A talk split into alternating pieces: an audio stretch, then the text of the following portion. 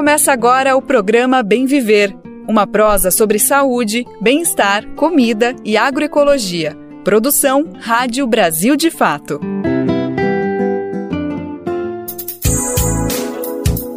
E hoje é terça-feira, dia 18 de julho de 2023. No Bem Viver tá no ar com mais uma edição inédita para você que nos acompanha todo dia. Estamos aqui para prosear sobre temas importantes do nosso cotidiano, sempre com muita informação e prestação de serviço. No programa de hoje a gente vai debater saúde, alimentação saudável, cultura e muito mais. Então vem comigo, vem com a gente que o programa tá recém começando. Ataque às escolas. Canal do governo recebe quase 10 mil denúncias em 90 dias. Na avaliação da pesquisadora, dados revelam necessidade de políticas com foco em competências emocionais como parte da educação dos jovens. Afinal, o aspartame pode causar câncer? O que, que, é isso? O que, que isso tem a ver com a nossa vida? O que, que esse novo comunicado do OMS diz sobre esse adoçante tão presente na nossa vida? Bora descobrir no programa de hoje. E no final da edição, o Brasil se despede de João Donato. Ícone da bossa nova e do jazz, o músico nos deixou nesta segunda-feira aos 88 anos. Brasil de Fato 20 anos. Apoie e lute.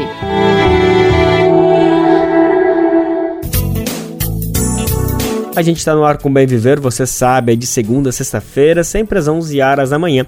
É nesse horário que a gente se encontra aqui na Rádio Brasil Atual 98,9 FM na Grande São Paulo e também pela internet na nossa rádio web, no site radiobrasildefato.com.br. Então deu 11 horas, é só ligar e se conectar com a gente. E nesse ou em qualquer outro horário, você consegue conferir o nosso programa nos aplicativos de podcast e na rede de rádios parceiras que retransmitem o Bem Viver. São mais de 100 emissoras que botam a voz do nosso programa para rodar.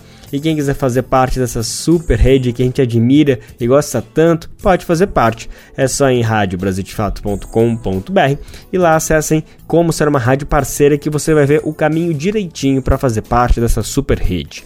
E quem quiser mandar um oi pra gente, uma reclamação, um tchau, seja o que for, pode mandar e-mail para rádio@brasildefato.com.br. E também dá para mandar o um recadinho no WhatsApp. O número é 11 95691 6046. Repetindo, 11 95691 6046. Programa Bem Viver. Sua edição diária sobre saúde, bem-estar, comida e agroecologia. Julho marca o período de férias para a maioria dos estudantes do país. Depois do período da pandemia, o calendário escolar voltou a entrar nos eixos, né? A volta à normalidade teve um primeiro semestre marcado por episódios que não combinam em nada com o ambiente da aprendizagem. Ataques violentos, com vítimas fatais, deixaram a comunidade escolar em pânico. No âmbito federal, chegou a ser criado o canal de denúncias Escola Segura. A plataforma passou a receber comunicados de possíveis ameaças e, desde a implementação, ainda em abril, mais de nove suspeitas foram denunciadas. O dado é do próprio Ministério da Justiça e foi obtido pelo Brasil de Fato. Apesar de contribuir para dimensionar o problema e impedir novos ataques, a medida não é suficiente.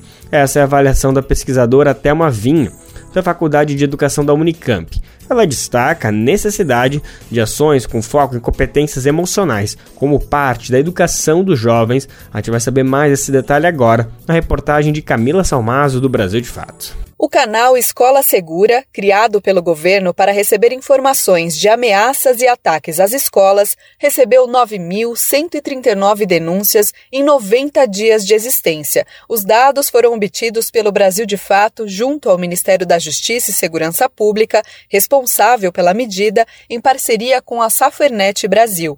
Os números representam uma média de 97 denúncias por dia desde a sua criação em 6 de abril desse ano, mas teve uma concentração significativa no primeiro mês de atuação devido à comoção social após o ataque em uma escola estadual em São Paulo no dia 27 de março e outro em uma creche particular em Blumenau no dia 5 de abril.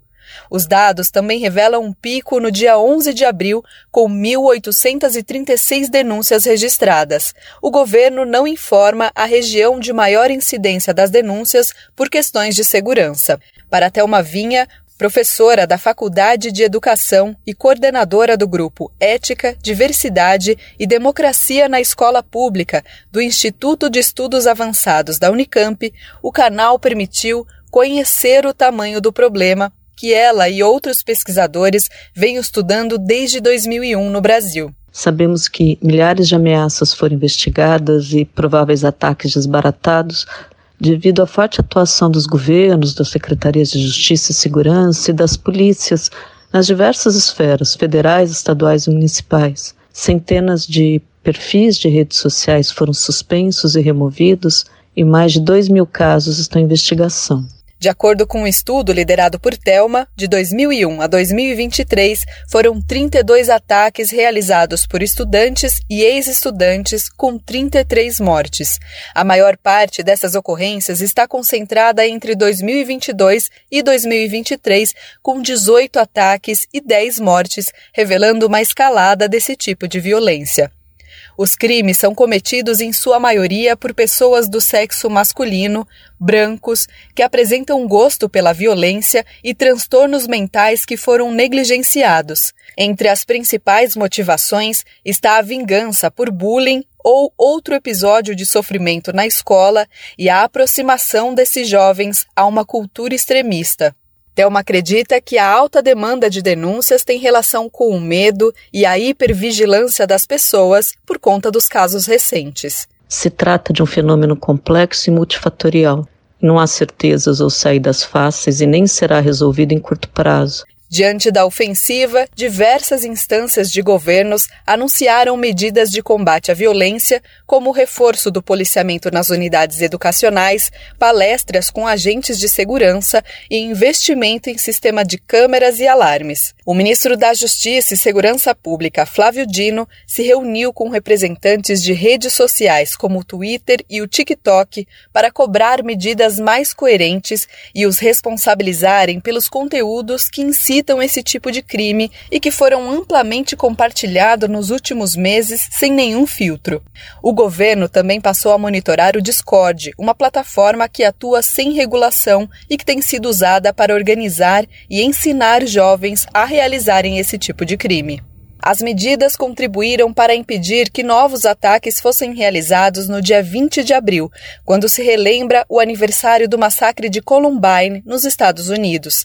A data causou pânico em cuidadores e muitos não enviaram os filhos para a escola nesse dia, quando foram disseminadas diversas informações falsas sobre ataques. A especialista Thelma destaca que o foco em medidas de segurança pública, no entanto, não atingem a raiz do problema. Por se tratar de um tema de forte comoção, frequentemente são apresentadas respostas imediatistas e bem intencionadas, como o aumento do rigor ou policiamento armado nas escolas ou instalação de equipamentos de segurança, que se no primeiro momento pode ter sido necessário devido à preocupação com os novos ataques e o pânico generalizado, em médio prazo, os estudos indicam que, além de atuarem somente nas consequências, eles são pouco eficazes para prevenir ataques, eles podem promover outras violências e eles impactam negativamente o clima da escola. Na avaliação de Telma, é necessário que as medidas de segurança estejam acompanhadas de ações que contribuam para mudar a cultura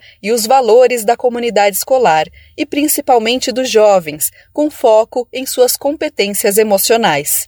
Questionar como contribuir para mudar uma cultura das violências, impedir que as crianças e adolescentes tenham acesso a comunidades online que estimulam ódio, que ensinam a matar, que favoreça o clima escolar positivo, que é promotor do bem-estar, do pertencimento e do cuidado de todos na escola. Em nota, o Ministério da Justiça e Segurança Pública informou que o canal Escola Segura segue aberto para denúncias e não tem prazo para encerrar atividades. A pasta também disse que o edital de 150 milhões para que os estados e municípios apresentem propostas de reforço da segurança no entorno das escolas está em fase de classificação das propostas recebidas. Para denunciar qualquer suspeita de ataque, basta acessar o gov.br/escola escola segura e enviar o máximo de informações que tiver sobre a ocorrência. A denúncia pode ser feita de maneira anônima. Em caso de emergência, o governo orienta a ligar para 190. De São Paulo, do Brasil de Fato, Camila Salmásio. Reforçando o endereço, para quem quiser ter acesso a esse canal de denúncias, é gov.br barra escola segura. Bem simples, gov.br barra escola segura. Quase todo mundo que estuda espera ansiosamente pelas férias escolares, né? Eu sei que tem criança que até chora para ir na escola, afinal, é o lugar onde se encontram os amiguinhos, que tem brincadeiras, e isso faz falta durante o recesso, né? A gente sabe bem que nem todo mundo tem o privilégio de viajar nessa época do ano. Para muitos pais, mães e cuidadores, é aquela hora de se virar nos 30 para dar conta do trabalho e também do cuidado com as crianças. Vale buscar as mais variedades alternativas de distração e as telas, sejam elas da TV, do computador ou do celular, acabam sendo importantes aliadas nessas horas, né? Mas aí vem um alerta. Tudo em excesso faz mal tem idade certa para expor crianças a essas tecnologias e é por tempo limitado. A exposição em excesso pode sim causar danos à saúde física e mental dos pequenos e das pequenas.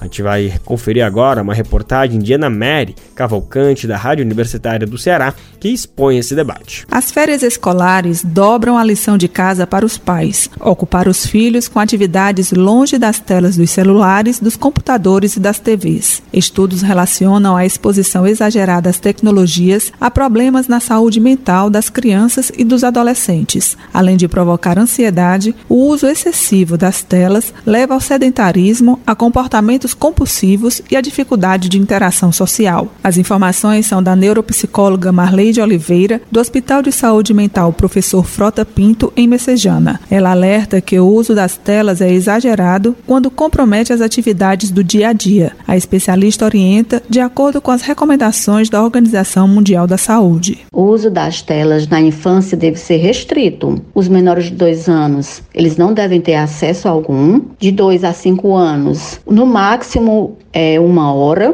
por dia. Entre 6 e 10 anos, o tempo deve ser de até duas horas. Essa limitação ela pode iniciar, ser combinada com o filho. Não precisa de início essa rigidez muito grande, mas quando a criança já está ou o adolescente já estão é, no nível de, de uso excessivo, então realmente precisa ser tomada algumas posições mais enérgicas. A psicóloga Marley de Oliveira indica a criação de hábitos saudáveis como uma maneira de os pais controlarem o uso das tecnologias tecnologias. É bom ter um limite e, e verificando como é que está o comportamento dessa, dessa criança, verificar a questão do sono, as interações sociais, colocar em atividades físicas, priorizar é, a construção das relações saudáveis. Na troca de telas por abraços, as férias se tornam um tempo maior entre pais e filhos, relaciona a especialista. É importante que os pais procurem lazer que estimule a criatividade deles, né? Conheça as habilidades dos seus filhos, é interessante que sejam brincadeiras ao ar livre, que possam estar é, em família, é, desenvolvendo atividades culinárias, pinturas. Nós temos também muito espaço na nossa cidade, como praia, zoológico, as bibliotecas, as praças, o parque botânico, a pinacoteca. A psicóloga considera ainda que atividades de lazer com a família possibilitam, além da diversão, o conhecimento de novos lugares e fortalecem a sensação de segurança das crianças. Da Rádio Universitária FM em Fortaleza, Ana Meire Cavalcante para a Rádio Nacional de Brasília. Programa Bem Viver Desde a semana passada, sem dúvida, um dos assuntos que mais tem repercutido pelo noticiário aberto, principalmente aqui no Brasil, mas com certeza pelo mundo inteiro, foi essa decisão, esse comunicado da OMS, a Organização Mundial da Saúde, que publicou ainda na quinta-feira, dia 13, os resultados da avaliação de perigo e risco do aspartame. Avaliações realizadas pela Agência Internacional de Pesquisa sobre o Câncer e também pelo Comitê Conjunto de Especialistas em Aditivos Alimentares da Organização para Agricultura e Alimentação da ONU classificaram o adoçante como possivelmente cancerígeno. Isso significa que ele é capaz de causar câncer, isso para humanos. Eles ainda fizeram uma ponderação que considerando que é considerável ou aceitável o limite atual de gestão diária é de 40 microgramas por quilo, isso do peso corporal de cada pessoa, ou seja, tem ali uma limitação, mas eu acho que é para qualquer pessoa que lê essa notícia, que vê essa informação, fica bem claro que a gente está diante de uma ameaça. Quando a gente fala que é possivelmente cancerígeno, mesmo que tenha ali uma dosagem possível, olha, acho que a gente não precisa de muitos laudos científicos, de explicações muito técnicas para entender que o negócio não faz bem e é melhor viver sem isso. Mas será que tem alternativa? Será que tem caminhos? A gente vai tentar entender melhor o que, que significa essa decisão da OMS, esse posicionamento, como isso interfere na nossa realidade. Agora, com uma especialista que está aqui na minha frente, dando esse prazer de poder conversar dentro de um núcleo que a gente tem muito respeito. Bom, eu estou falando da Luísa Ganzola, ela é pesquisadora do NUPENS, que é o Núcleo de Pesquisa Epidemiológicas em Nutrição e Saúde da USP, a Universidade de São Paulo. Luísa, falei um monte de coisa, é um assunto bem cabeludo, tá todo mundo querendo saber, então eu quero te agradecer profundamente por ter separado um tempinho para falar aqui com a gente do Brasil de Fato, do Bem Viver. Vai ser um prazer enorme falar contigo, viu, Luísa? O que eu puder ajudar, estou aqui à disposição. Ótimo. Luísa, eu acho que vale a pena a gente dar alguns passos atrás e antes de falar dessa decisão, antes de falar do posicionamento da Anvisa, do INCA, que é o Instituto Nacional do Câncer, enfim, de tantas coisas que já estão aí circulando em torno dessa notícia, eu acho que ia ser bacana se a gente entendesse, afinal, o que, que é aspartame, o que, que é edulcorante, o que, que são essas coisas, o que, que são os adoçantes, o que, que, essa, que, que essas coisas fazem parte da nossa vida, de que maneira a gente ingere, às vezes, sem saber até o aspartame, por exemplo. Tu pode dar um exemplo, quer dizer, primeiro, tu pode explicar o que é o aspartame e depois mostrar pra gente como ele tá assim na nossa vida, por mais que às vezes a gente acha que não, mas sim a gente acaba consumindo mesmo sem saber essa substância? O aspartame, ele é um aditivo alimentar, que é utilizado, muitas vezes ele é adicionado a alimentos é, com a função não a função tem a função de nutrir, e sim a função de alterar características físicas, químicas, biológicas e ou sensoriais dos alimentos. O, os aditivos alimentares podem ser adicionados em diversas etapas da cadeia de, de produção dos alimentos, principalmente aqueles alimentos processados. Uh, em relação à função tecnológica do aspartame, ele é, é considerado um edulcorante, que é uma função que é, proporciona um sabor doce aos alimentos. E o aspartame, dentro dos edulcorantes, ele é considerado um aditivo artificial, ou seja, ele é produzido dentro de um laboratório pela indústria e não por uma fonte natural.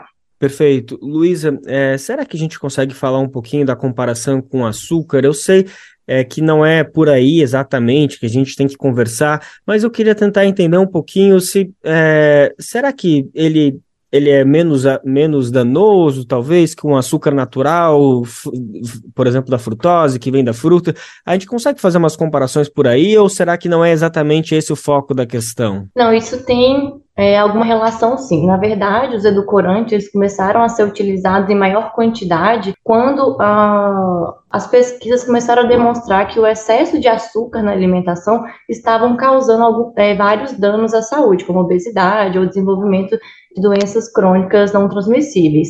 Com isso, é, com essas recomendações de reduzir o consumo de açúcar, o uso de edulcorantes ou de adoçantes começou a aumentar muito pelas indústrias para poder reduzir a quantidade de açúcar nos alimentos e, e ainda assim continuar com esse sabor doce.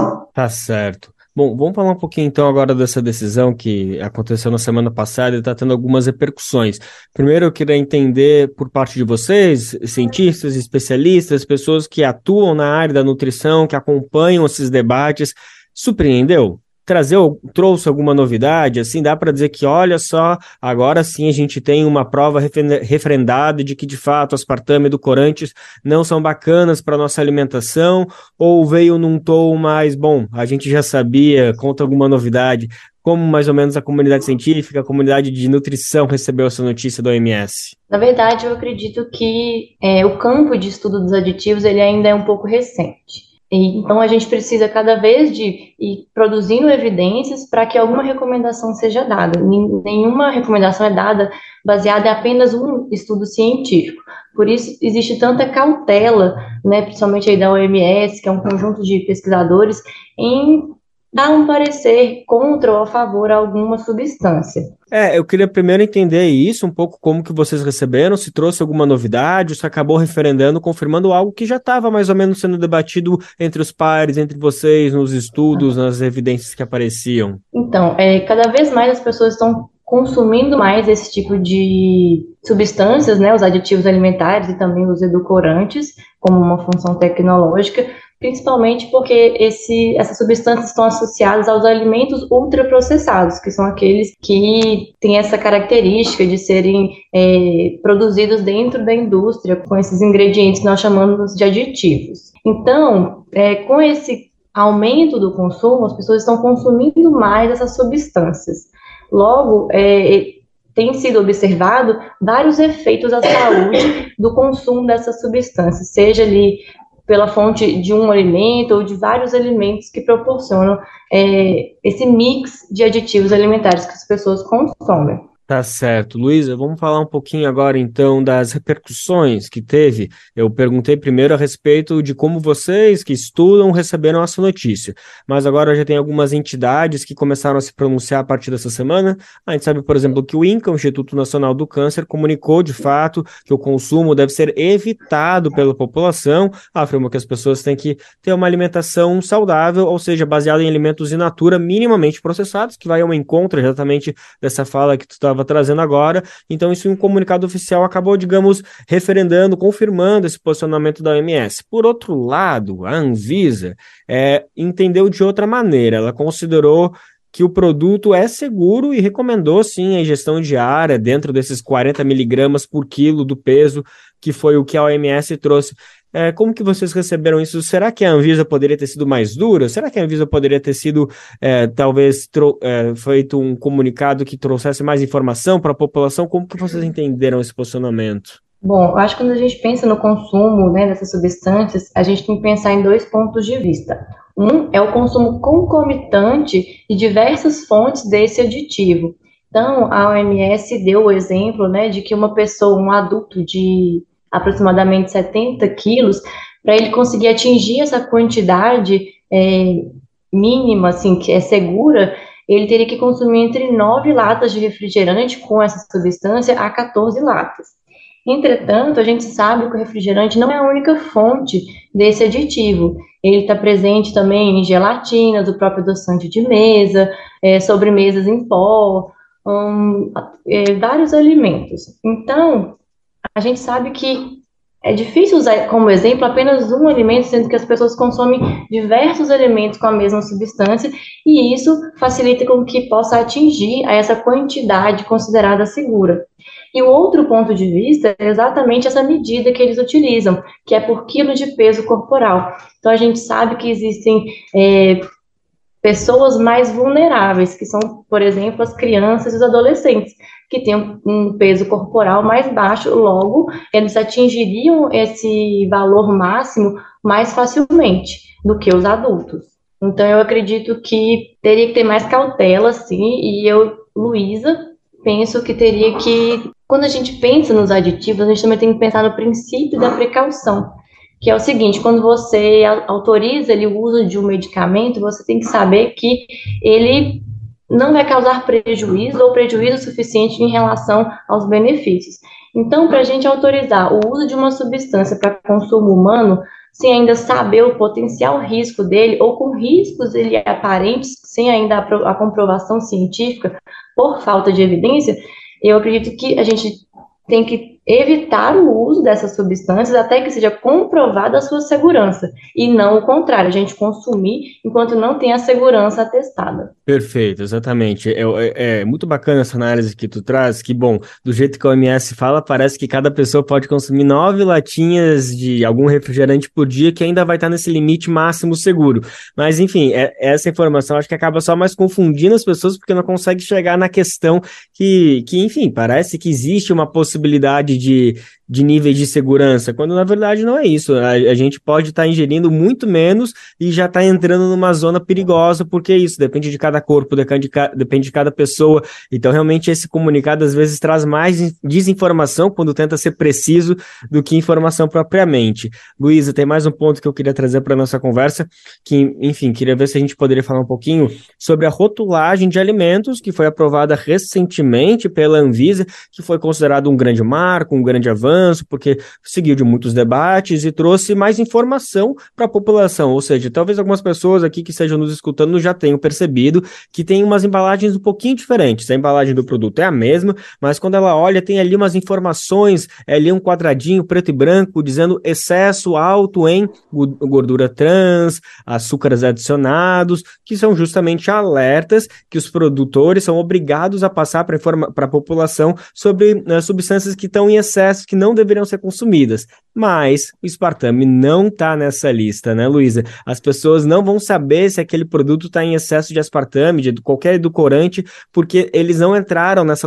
nova legislação da rotulação. Eu estou certo, Luísa? Sim, na verdade, nessa nova rotulagem, a rotulagem frontal, ela foi criada para que o consumidor tenha acesso à informação para que ele consuma o alimento é, sabendo exatamente aquilo que ele está consumindo. E quando a rotulagem era só ali na lista de ingredientes, é, a quantidade por porção, e isso para uma pessoa que às vezes não tem o conhecimento específico fica um pouco mais difícil, fica mais é, trabalhoso também no dia a dia de você ficar ali lendo o rótulo. Então a rotulagem frontal ela vem, vem para disponibilizar a informação para o consumidor, para ele ter direito de ter a informação.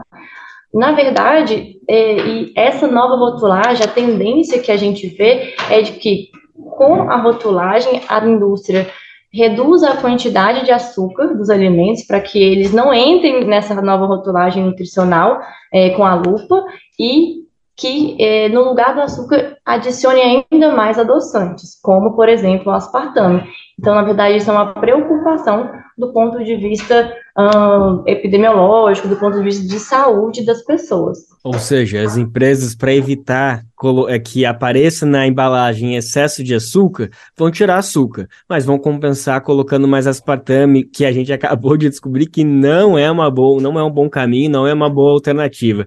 Bom, diante disso, Luiz, o que a gente pode falar para as pessoas diante desse comunicado que veio do OMS, dessa nova lei de rotulagem? O que a gente pode falar para as pessoas uh, se ligarem na hora que estiverem consumindo produtos? Como que a gente pode pedir, é, orientar elas a terem um consumo mais saudável, que fuja dessas encruzilhadas, dessas empreitadas de, por exemplo, produtos em excesso ou com uma quantidade indevida de aspartame? Na verdade, eu acho que vale a pena a gente retomar a última publicação também da OMS em relação ao consumo de adoçantes é, pela população, de que a OMS não recomenda o consumo para quem quer fazer o controle do peso ou reduzir o peso.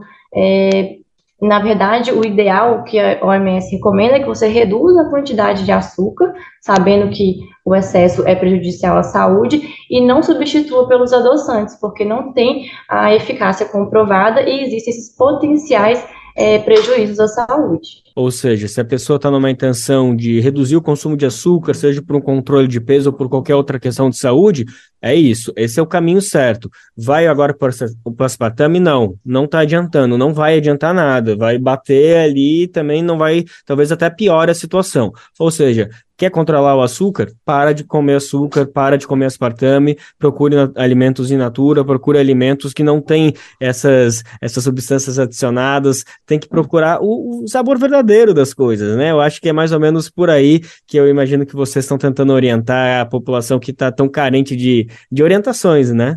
Sim, o ideal realmente é reduzir o consumo de açúcar e, a partir disso, buscar alimentos de boa qualidade. Por exemplo, o brasileiro tem muito costume de tomar o cafezinho, né? E muito associado a, ao açúcar ou ao sabor doce. Então, se a gente conseguir consumir esses alimentos de melhor qualidade, a gente consegue reduzir é, o consumo dessas substâncias. Tá ótimo, Luiz. Eu acho que a gente já conseguiu dar um bom panorama para as pessoas entenderem do que, que, se trata essa medida da MS e saber reagir, né? Como que a gente pode entender esses dados divulgados. Eu quero então te agradecer mais uma vez a disponibilidade sua e de, toda do, e de todo o núcleo do Nupens por ter separado esse tempinho para conversar com a gente e prestado esse serviço tão importante para nossa audiência. Muito obrigada também pelo convite. Estou sempre à disposição quando vocês precisarem.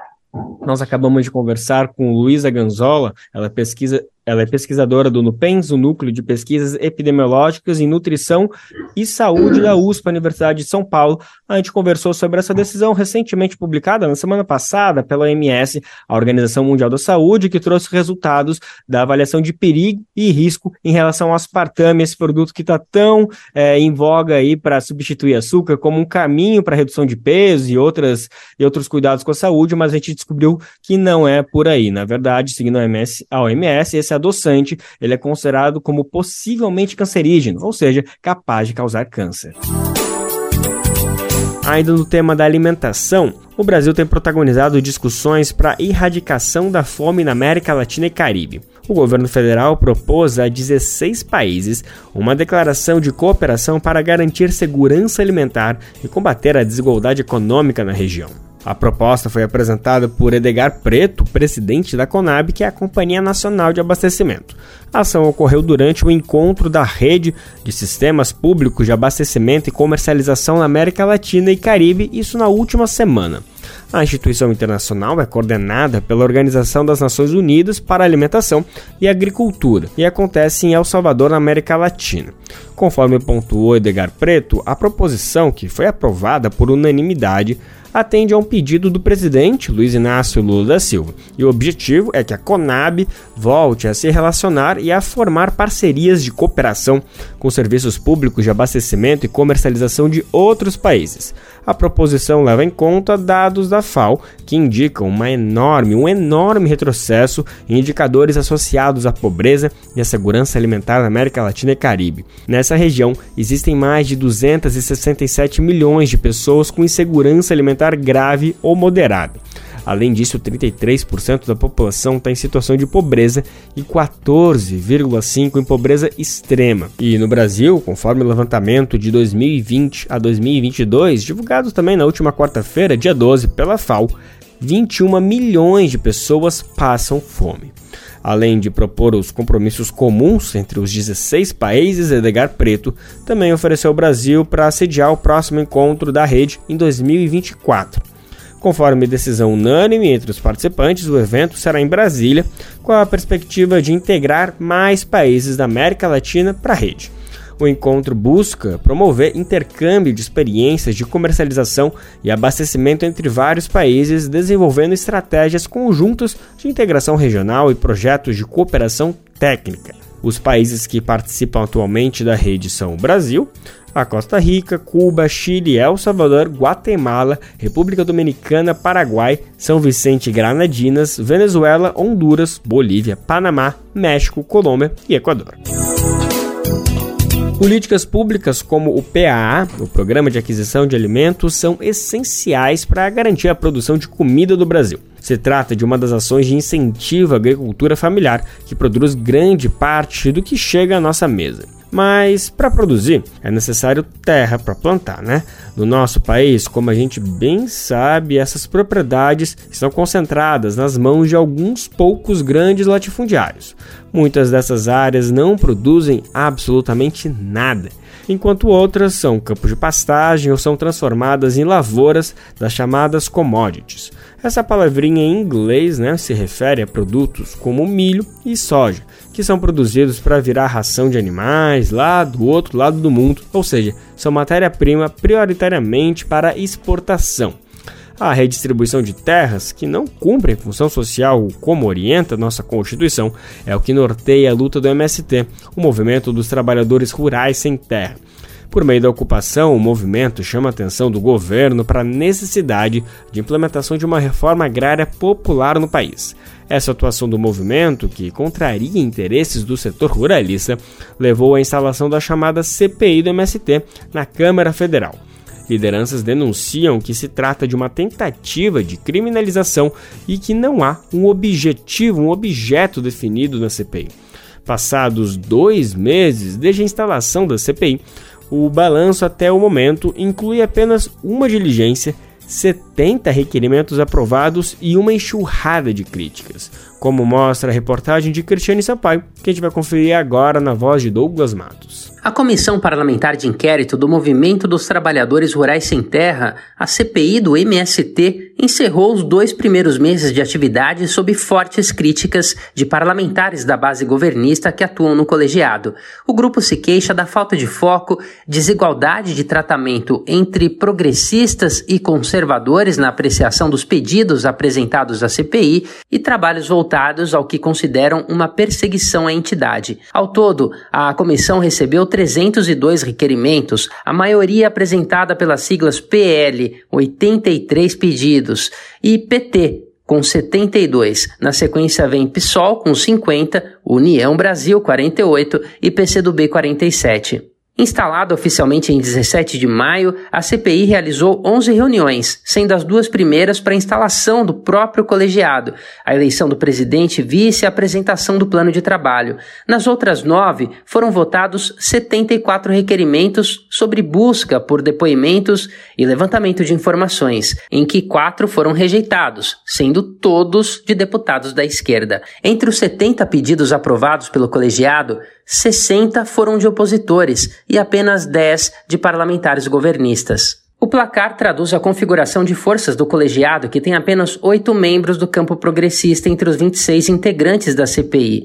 Ao menos 17 desses últimos, dos titulares, são ligados à FPA, a Frente Parlamentar Agropecuária, um braço do ruralismo no Congresso Nacional. A deputada Talíria Petrone, do PSOL, critica. Por exemplo, os requerimentos de convocações e convites do PSOL foram dezenas, se eu não me engano, apenas dois ou três foram apreciados. Então há uma desigualdade também é, que não respeita a pluralidade da, da comissão na condução. É nesse cenário que deputados se queixam da falta de acolhimento a pedidos que buscam averiguar informações sobre conflitos agrários em pontos emblemáticos do país.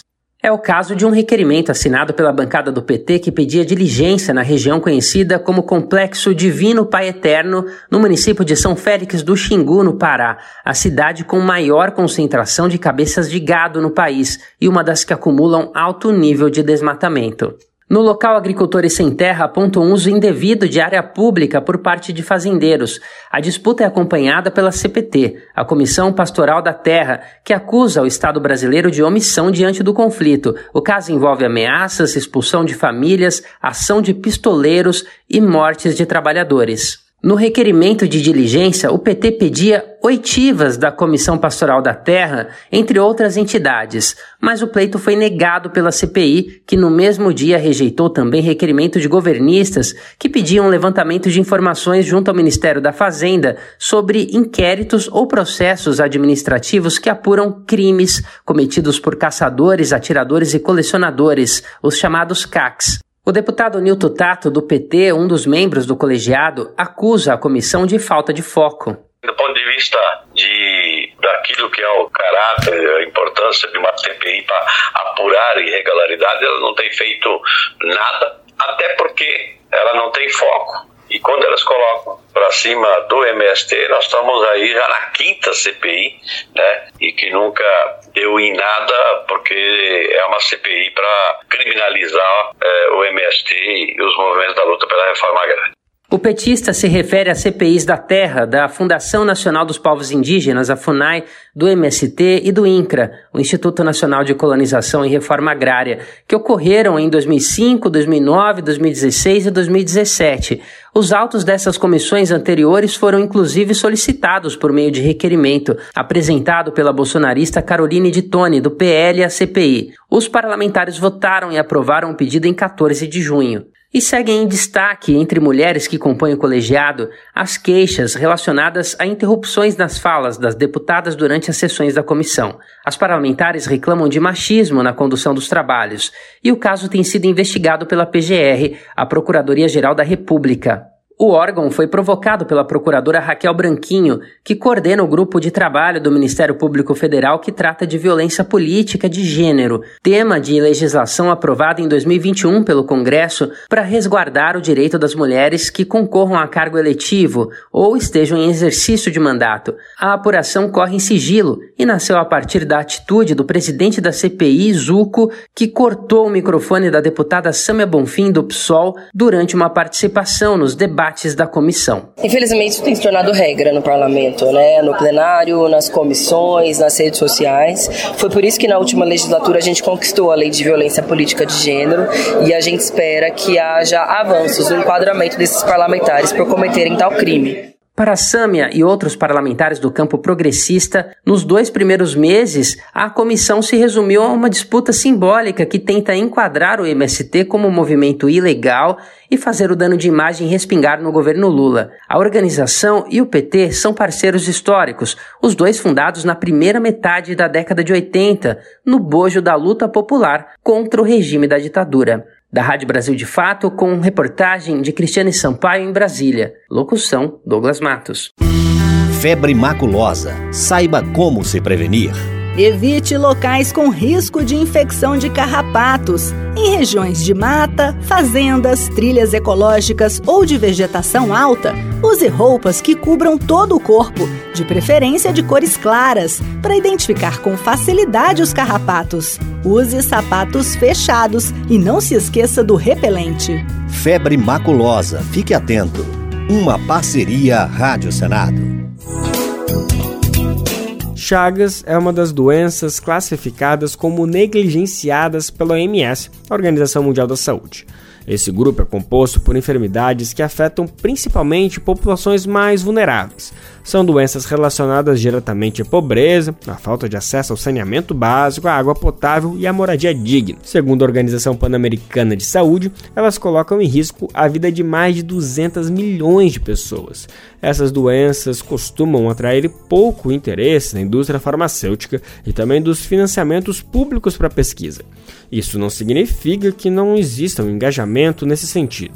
Aqui no Brasil, por exemplo, pesquisadores da Unicamp e da Unifesp, duas universidades públicas descobriram uma forma de inibir a reprodução do parasita responsável pela doença de Chagas sem prejudicar as células humanas. A gente vai saber mais sobre esse estudo agora, que está na fase de testes, com a reportagem de Nelson Lin da Rádio Nacional. Pesquisadores da Unicamp e da Unifesp descobriram uma molécula capaz de inibir a reprodução do Trypanosoma cruzi, parasita responsável pela doença de Chagas. A pesquisa é financiada pela FAPESP, a Agência de Fomento à Pesquisa do Estado de São Paulo. Chamada de dasatinib, a molécula já é utilizada em um medicamento para tratamento da leucemia. Uma das vantagens seria a de atacar e inibir somente o parasita, o que não acontece com os remédios atuais que também prejudicam as células humanas. Segundo a explicação do professor da Unifesp e um dos autores do estudo, Sérgio Schwenkman, a doença de Chagas tem duas fases: a mais aguda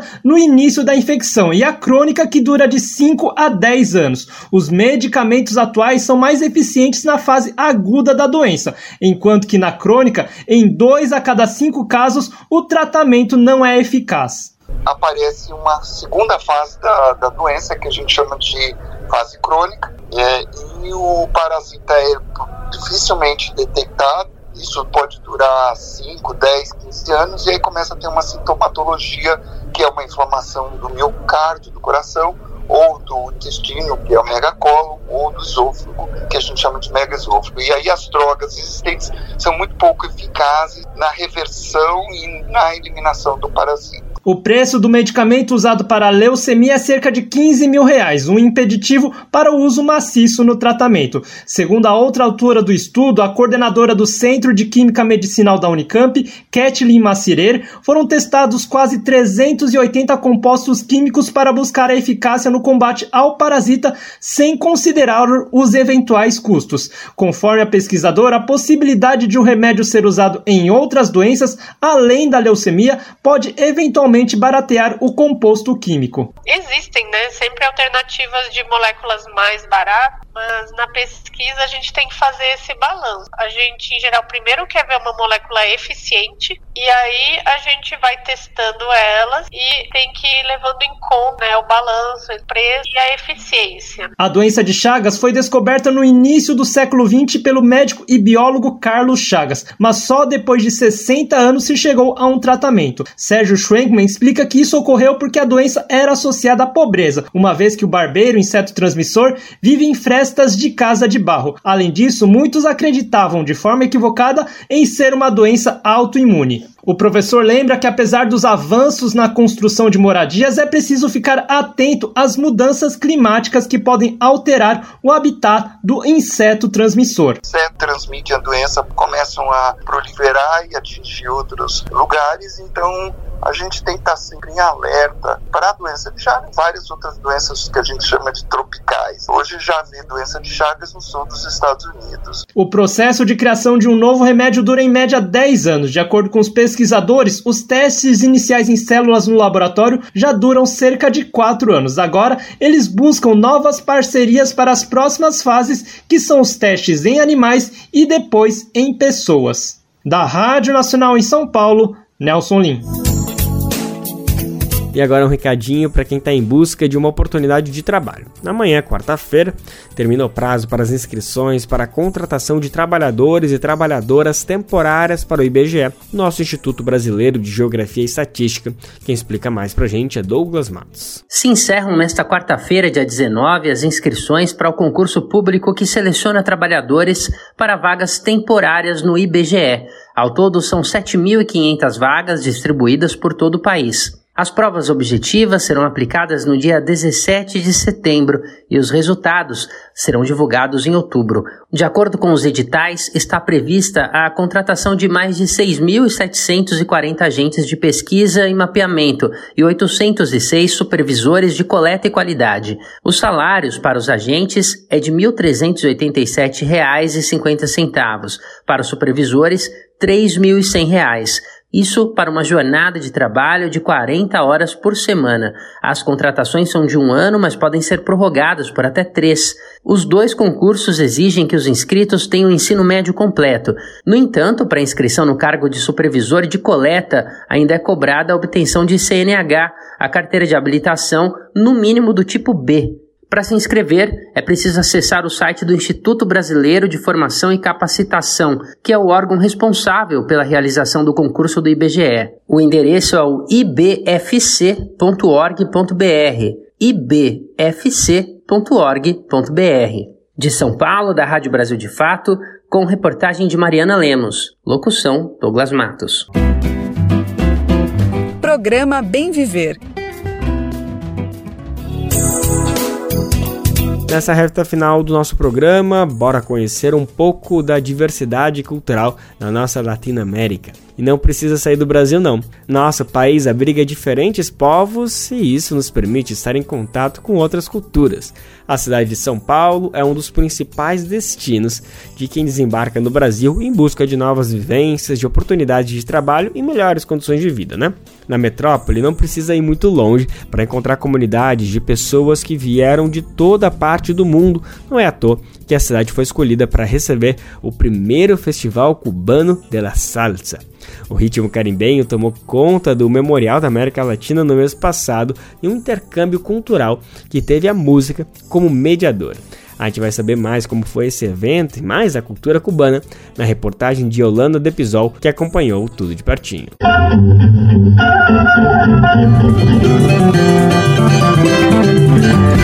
Mosaico Cultural, uma produção Rádio Agência Brasil de Fato.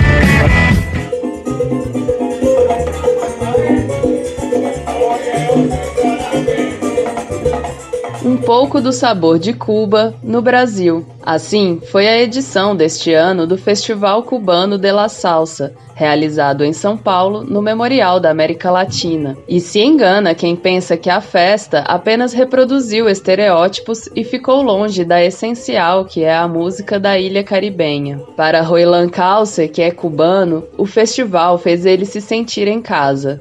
No Brasil há cinco anos, ele atua como professor de salsa nas horas vagas.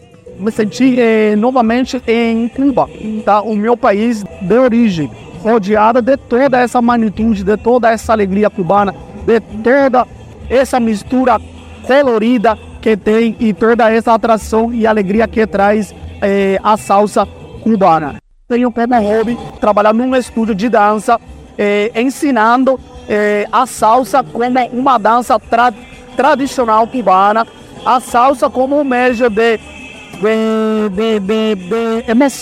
um meio de relaxamento para as pessoas. Para Érica Casemiro, o festival é um encontro importante de duas culturas influenciadas pela diáspora africana. Dançar, bailar, é um ponto de resgate, de valorização de cultura e saberes. E essa união, né, Brasil e Cuba, para mim significa o encontro da diáspora. Edmeia Teresa é quilombola, natural da região da Chapada Diamantina, na Bahia, e atualmente mora em Osasco, São Paulo. Ela foi uma das brasileiras convidadas para expor seu trabalho no festival, os quitutes da Quilombo Doces. Também trazer a nossa gastronomia, a gastronomia quilombola. Roilan defende que a cultura cubana é uma maneira de entender a complexidade da história do país porque nossa cultura ela vem de um movimento transcendental, tá? é uma mistura de várias, de várias culturas, tanto espanhola, uma cultura afro, é, africana e também tem é, tipo assim é, envolvimentos latinos. Então nossa cultura reflete na nossa história. O evento contou com a presença do cônsul-geral de Cuba no Brasil, Pedro Manzon. Para o representante, a identidade é fundamental para conectar o povo com a pátria. Identidade somos uma alma albínica. A identidade é fundamental para estabelecer as raízes de um Sem identidade, somos uma folha ao vento. A identidade é fundamental para estabelecer raízes de um povo com sua pátria e com sua região. A música cubana é conhecida no mundo inteiro como uma das três fontes mais importantes de música popular no mundo, junto com o Brasil e os Estados Unidos. E na pintura é a mesma coisa, nas artes visuais, no balé, na dança, de um modo geral, no cinema e em muitos outros terrenos. Na pintura passa igual, nas artes visuais, no balé, na dança em geral, no estilo e em muitos outros terrenos. Sua primeira edição no Brasil o festival também contou com exposição de diversos artistas cubanos, pinturas, fotografias, esculturas e artesanato. Yuri Rosales é cubano e veio para o Brasil há cinco anos. Com dificuldade para encontrar emprego como engenheiro florestal, teve a ideia de fazer artesanato para vender a partir de madeira recuperada. Bom, eu comecei a trabalhar artesanato é eh, cuando hacía, no hacía medio allá en Cuba, en tiempo libre, hacía mi artesanato en la faculdad allí, aproveito o recurso que praticamente vai parar no lixo. Orgulhoso, o cônsul-geral reforça como Cuba é um país exportador de cultura. Cuba foi sempre um país talentoso, mas havia só indivíduos, pessoas aisladas de um alto talento Cuba sempre foi um país talentoso e uma população com um talento e potencial que não havia se desenvolvido. Com o triunfo da Revolução, foi criado um sistema de escolas por todo o país, escolas de arte em geral, escolas de cultura em geral e, por fim, uma universidade das artes. Essa é a razão pela qual transborda artistas cubanos para fora da ilha. Para Cuba, a política externa é solidariedade. Sem a solidariedade, Cuba não existiria como um fenômeno social, econômico e político. Em geral, a escola de cultura em geral, e al final, uma universidade das artes. Esa es la razón por la cual se desbordan los artistas cubanos fuera de la isla.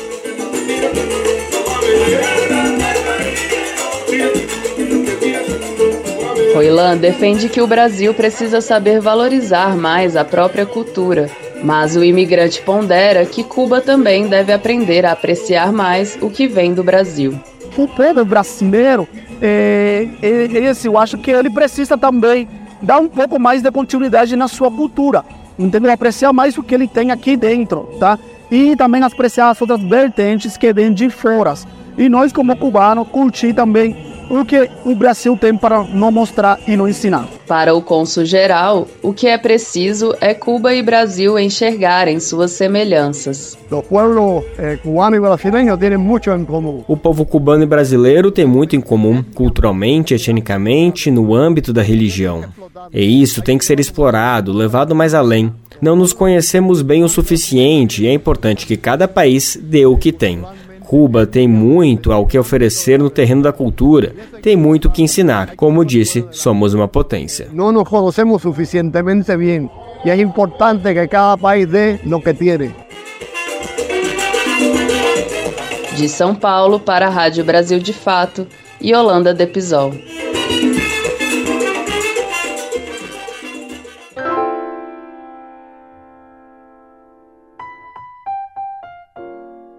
E ontem o Brasil perdeu uma pessoa que muito, mas muito mesmo, contribuiu para essa riqueza e diversidade da nossa música. João Donato, um ícone da bossa nova, do samba e do jazz. O artista multi-instrumentista, conhecido pelas composições e arranjos refinados, nos deixou aos 88 anos de idade. A partida de João Donato pegou o Brasil de surpresa, afinal o músico estava em plena atividade, compondo, lançando o álbum, viajando o Brasil inteiro. Foram mais de 70 anos dedicados à música profissional e um legado que atravessa gerações.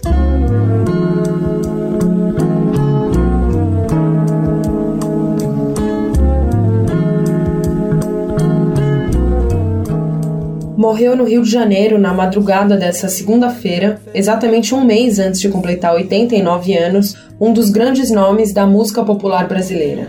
O multiinstrumentista, cantor, compositor e arranjador João Donato, um dos precursores da bossa nova, teve uma infecção nos pulmões e problemas de saúde daí decorrentes. A partida dele acontece no período em que o músico seguia em plena atividade, em setembro, Donato se apresentaria ao lado do sambista Martinho da Vila no Festival Koala, em São Paulo. Também estava às voltas com shows dos dois álbuns mais recentes que lançou. Um deles, Serotonina, o primeiro de inéditas dos últimos 20 anos. E eu me sinto como se essa noite fosse um claro dia aberto céu novamente. João Donato nasceu em 1934 em Rio Branco, no Acre. Com carreira musical iniciada no fim dos anos 40, João Donato integrou a escola musical que criaria a bossa nova e também se tornou uma das referências nacionais do jazz. É tido como um dos responsáveis pelo espraiamento da música popular brasileira pelo mundo. seu olhar, olhar do coração.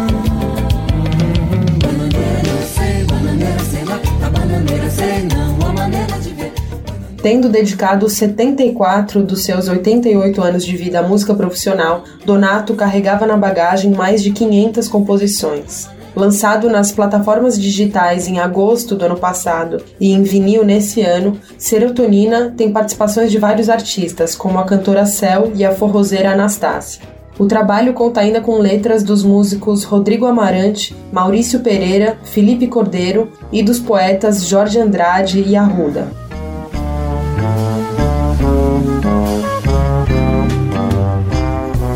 O nome do disco se refere ao neurotransmissor que ficou popularmente conhecido como aquele que traz felicidade. A serotonina, como uma mensageira que equilibra sinais entre as células do sistema nervoso e de outras partes do corpo, é capaz de produzir sensações de bem-estar. Para João Donato, é também o que faz a música.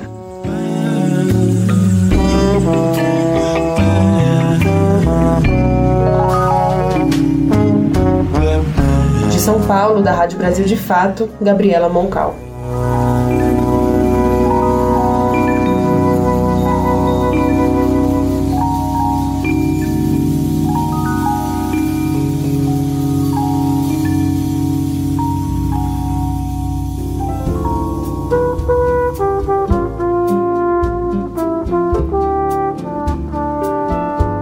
Com essa despedida a João Donato, essa homenagem, essa solidariedade às famílias e amigos próximos, a gente anuncia que o Bem Viver de hoje fica por aqui.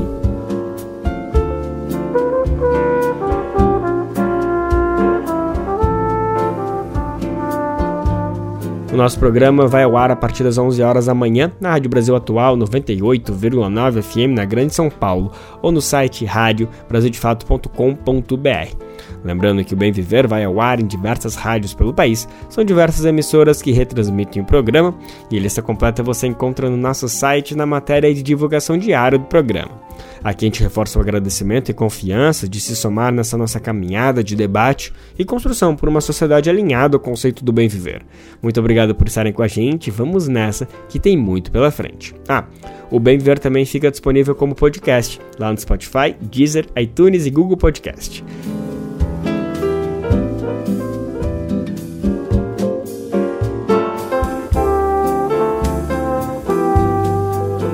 Este programa teve apresentação de Lucas Weber e roteiro de Geisa Marques, edição e produção de Daniel Lamir e Douglas Matos, trabalhos técnicos de André Parocha, Dilson Oliveira e Lua Gattinone, coordenação Camila Salmásio, direção executiva Nina Fidelis, apoio toda a equipe de jornalismo do Brasil de Fato.